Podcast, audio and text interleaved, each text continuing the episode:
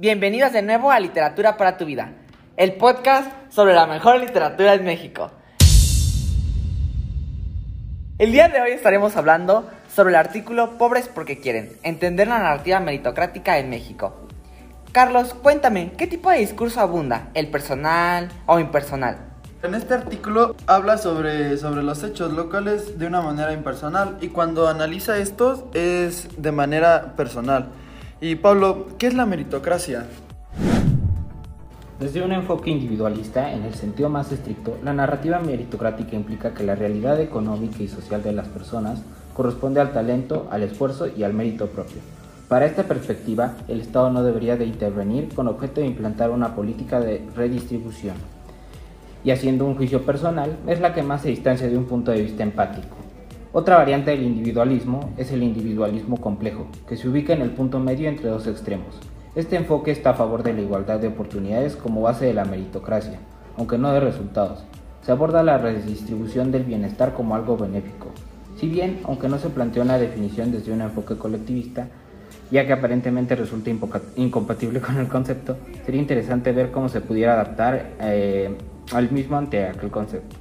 Eh, otra dimensión de la narrativa meritocrática es el clientelismo, en el que se entiende a la misma como la base de una herramienta de control político que genera dependencia a través de los apoyos sociales. Su opuesto es la responsabilidad social acotada, que se emparenta más con el siguiente proverbio chino. Regala un pescado a un hombre y le harás alimento para un día. Enséñale a pescar y lo alimentarás para el resto de su vida. Ahora Carlos viene con la conclusión de esta pregunta. Finalmente, la visión que parte desde el estigma no aborda el reconocimiento de derechos, pues se justifica que el Estado cumple una función social.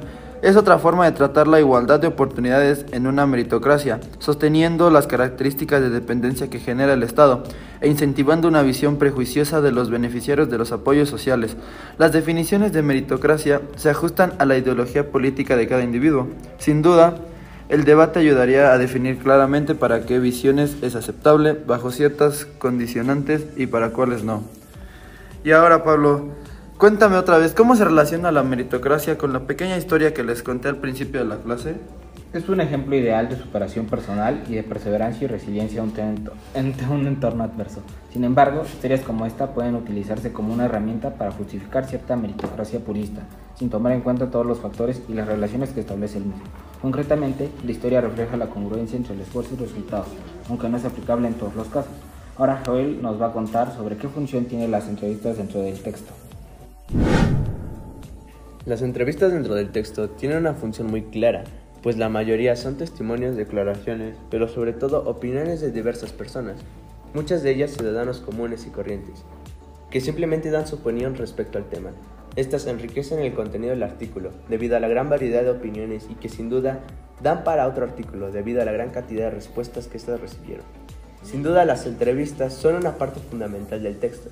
Pero dime Daniela, ¿cuál es tu opinión respecto a la meritocracia?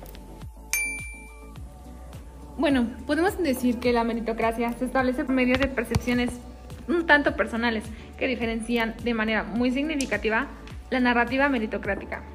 Como hemos visto, se les establece a las expresiones de rico o pobre dependiendo del estatus social, la riqueza que tiene la persona. Esto justificará qué tanto nivel de posición y grado de desarrollo tendrá esta persona. Sin embargo, también podemos ver que los tres componentes que lo componen, eh, de los cuales estudian a la meritocracia, podemos designar que no es más que un alrededor donde existen irregularidades, que el individualismo y el clientelismo hablan muy bien de este. Por último, no toma en consideración la movilización por igual, y los resultados serán variantes y sin razón aparente. Denny, y cuéntame, ¿una persona puede salir adelante y tener éxito por sus méritos? Claramente, cualquier individuo en este mundo es libre de hacer y merecer todo lo que tanto ha estado trabajando. Y aunque muchas veces la creciente desigualdad de pensamientos y las condiciones retributivas están estrechamente relacionadas, el poder tener éxito en cualquier rubro de este interés es simplemente comprometedor. Obtener éxitos no depende de si tu estatus social es alto o bajo, no define la persona que eres ni la que serás. El éxito trata sobre si sigues intentando o realmente te retiras o no aspiras a algo más. Y bien, mm, ¿cómo se puede relacionar este artículo con alguna de la tesis que se hizo algún o alguna integrante del equipo Joel? Una de las tesis de uno de nuestros compañeros de equipo fue la siguiente. Una persona puede vivir felizmente aun siendo pobre. Dicha tesis se relaciona mucho con el artículo antes mencionado de diferentes maneras, ya que el artículo menciona la meritocracia, sobre que una persona tiene lo que trabajó. A su vez el artículo relaciona la pobreza con la miseria y o como algo malo, por lo que la tesis contrapone a lo que dice el artículo, ya que la tesis defiende a las personas pobres y que estos pueden vivir felizmente a pesar de las complicaciones. Pero dime Carlos, ¿cómo se relaciona el artículo que pondrán en los comentarios con el tema de la meritocracia? Bueno, en los dos artículos se relaciona en que hablan sobre el potencial del ideal inalcanzable. También relacionan sobre la meritocracia. Uno habla sobre la pobreza y el otro habla sobre la desigualdad económica y educativa, lo que es un concepto muy parecido. Y Carol, ¿cómo concluirías este episodio? Como podemos analizar, la meritocracia es un tema muy complejo en el ámbito de la sociedad, pues este mismo abarca temas y condiciones sociales que quizá para nuestra edad son difíciles de entender. De igual forma, podemos identificar que la meritocracia es normalmente utilizada, establecida, usada e inclusive impuesta por el gobierno mexicano. El contraste que nos muestra y expone el texto es que se presenta un alto nivel de desigualdad en México, a pesar de que la población mexicana tenga acceso igualitario a las oportunidades que existen. Quisiera citar un apartado muy importante del artículo titulado Pobres porque quieren entender la narrativa meritocrática en México, publicado en marzo de 2020, pues resalta que algunas de las personas entrevistadas en la actividad realizada hablan del vicio, es decir, que dependen y temen a la dependencia del gobierno.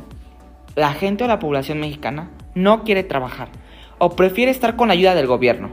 Como sociedad mexicana, se debe de mejorar los modelos educativos y económicos del país para el sano desarrollo y esparcimiento de la economía, así como para los otros sectores y tópicos que se involucran en estos mismos. Así como lo mencionaba mi compañero Pablo, quisiera reiterar lo que mencionó. Las definiciones de meritocracia se ajustan a la ideología política de cada individuo. Sin duda, el debate ayudaría a definir claramente para qué visiones es aceptable bajo ciertos condicionamientos y para los cuales no. Muchísimas gracias por habernos escuchado. Te esperamos en un próximo episodio de Literatura para tu vida, el podcast que cambiará tu vida. Muchísimas gracias. Hasta la próxima.